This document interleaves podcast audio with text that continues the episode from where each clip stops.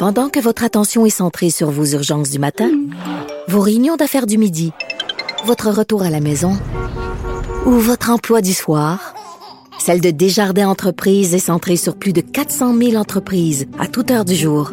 Grâce à notre connaissance des secteurs d'activité et à notre accompagnement spécialisé, nous aidons les entrepreneurs à relever chaque défi pour qu'ils puissent rester centrés sur ce qui compte, le développement de leur entreprise. Ici Ricardo. Et Émilie, marchand d'IGA. On a envie de vous inspirer à bien manger. À moins de 5 la portion. Suffit de repérer les produits valeurs sûres et de les cuisiner avec une de nos recettes. Les valeurs sûres, c'est bien pensé, hein? Bien sûr! Détails sur IGA.net. Joignez-vous à la discussion. Appelez ou textez le 187 Cube Radio 1877 827 2346. Alors, vous connaissez Robert Bob Sirois, c'est un ancien joueur de hockey pour les Flyers de Philadelphie, les Capitals. C'est un écrivain et euh, Robert Sirois se bat euh, bec et ongle depuis de nombreuses années pour qu'il y ait davantage de joueurs francophones chez le Canadien de Montréal. Et un de ses derniers combats, c'est qu'il y ait des équipes nationales sportives québécoises. Vous le savez, lors de tournois internationaux, il y a l'équipe canadienne euh, de volleyball, l'équipe canadienne de hockey, l'équipe canadienne de basketball.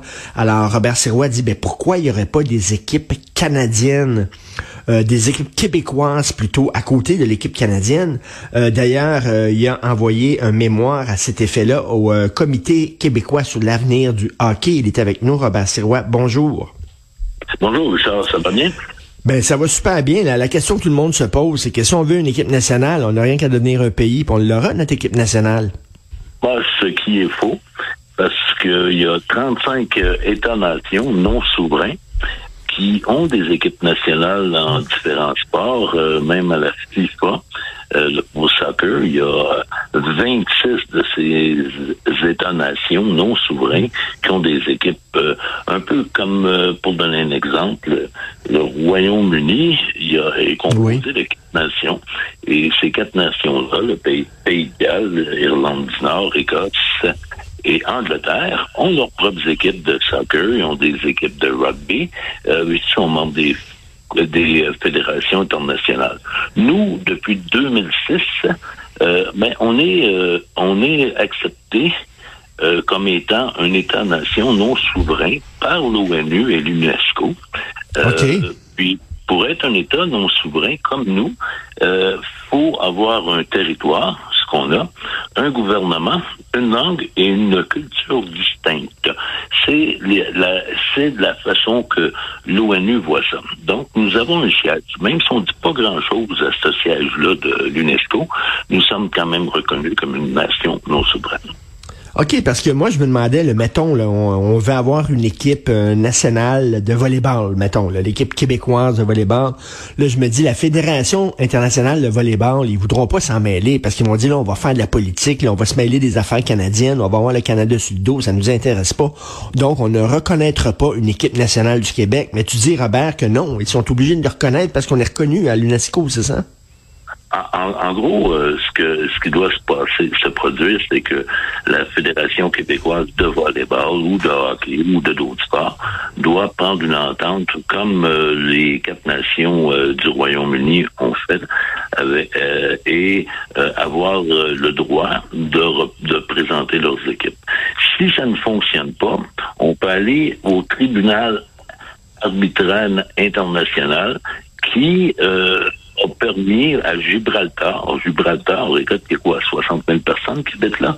Il y a une ça appartient-tu euh, euh, au Royaume-Uni, ça appartient-tu à l'Espagne, mais Gibraltar, là, euh, c'est une nation non souveraine comme nous.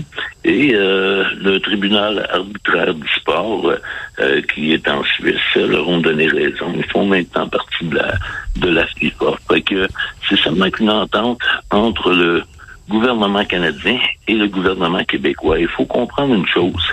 Le sport est de juridiction provinciale et non pas fédérale au Canada.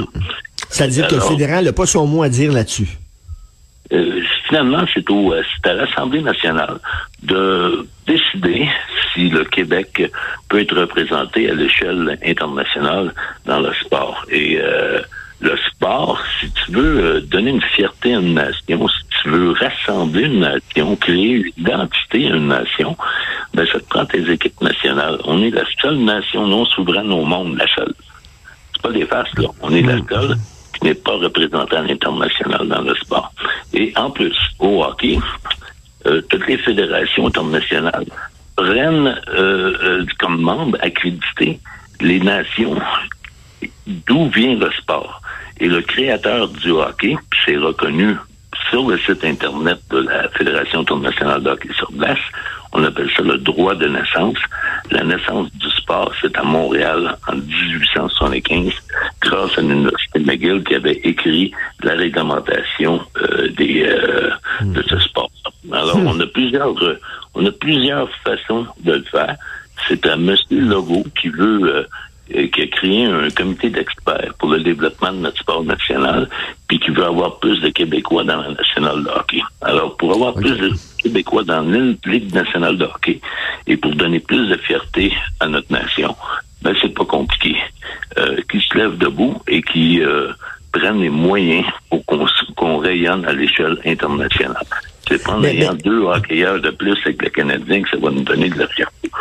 Mais, mais Robert, euh, tu dis euh, souvent la religion puis la politique, ça divise, le sport, ça rassemble.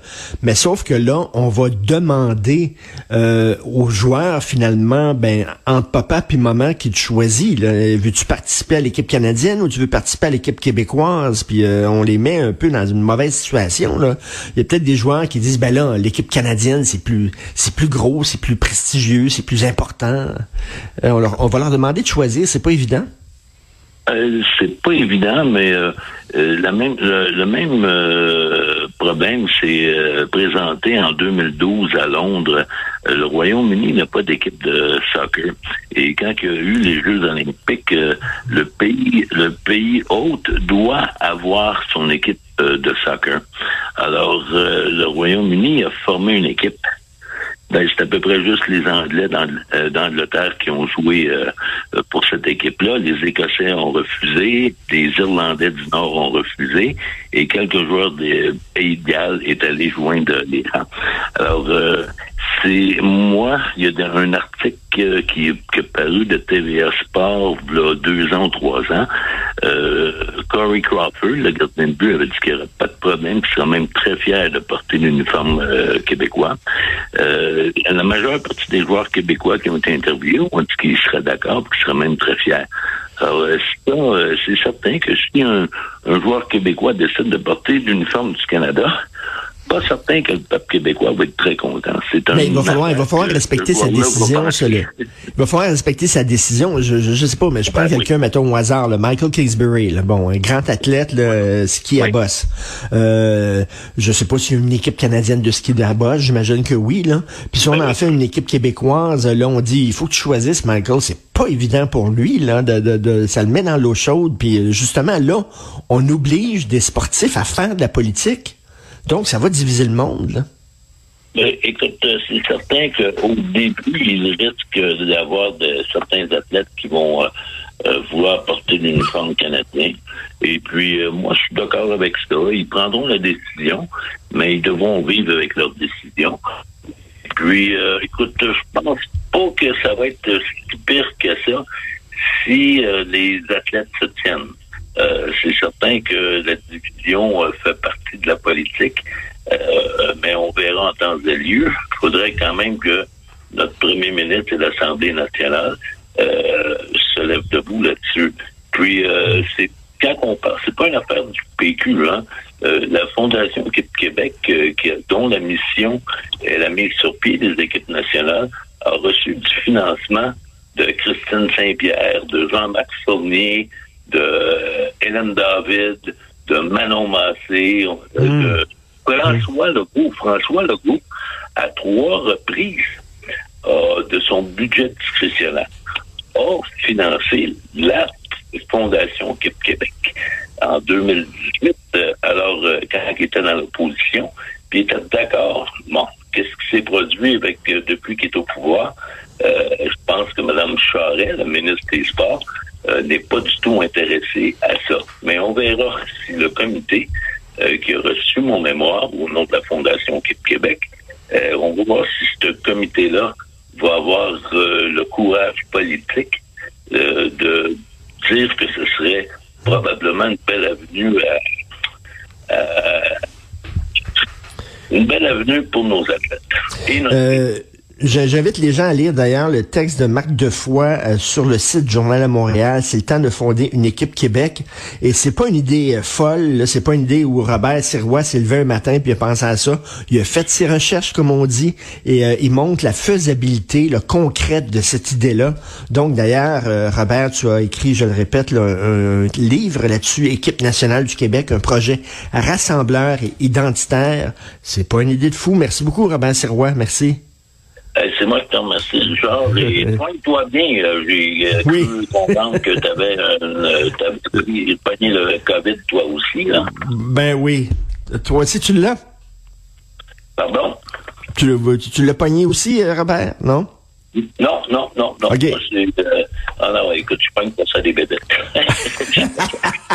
Trop en forme. Merci, Robert Sirois. Bye. Bonne journée. Merci, au revoir.